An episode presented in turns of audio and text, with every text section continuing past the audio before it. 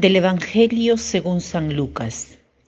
Cuando el espíritu inmundo sale del hombre, anda vagando por lugares áridos en busca de reposo, y al no encontrarlo dice, me volveré a mi casa de donde salí. Y al llegar la encuentra barrida y en orden. Entonces va y toma otros siete espíritus peores que él.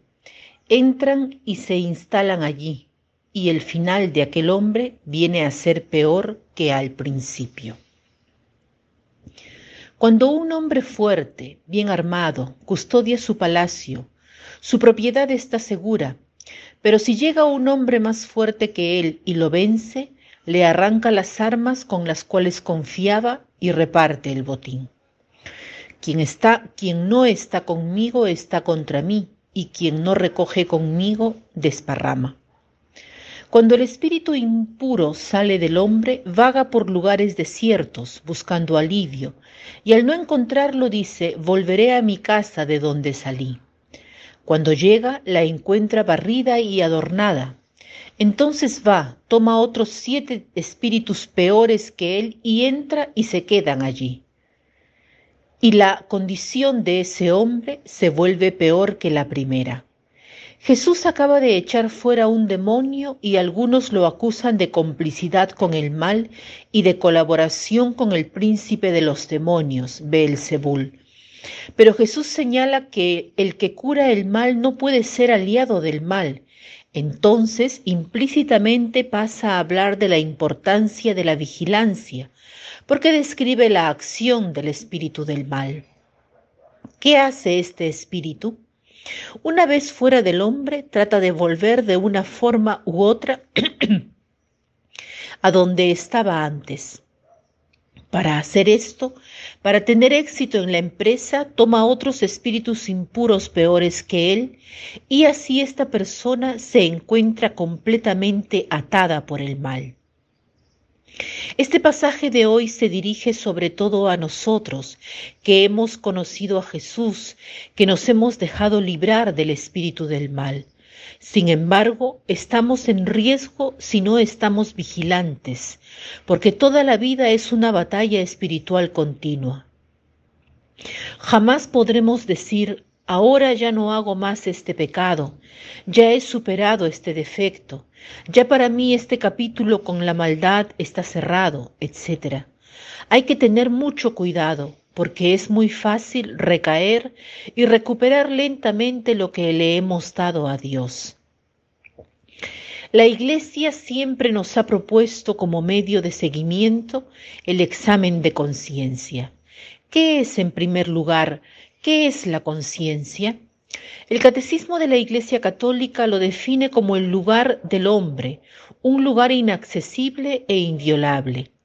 Es como una voz dentro de nosotros que guía las decisiones a tomar. La conciencia debe ser educada, formada a la luz del Evangelio.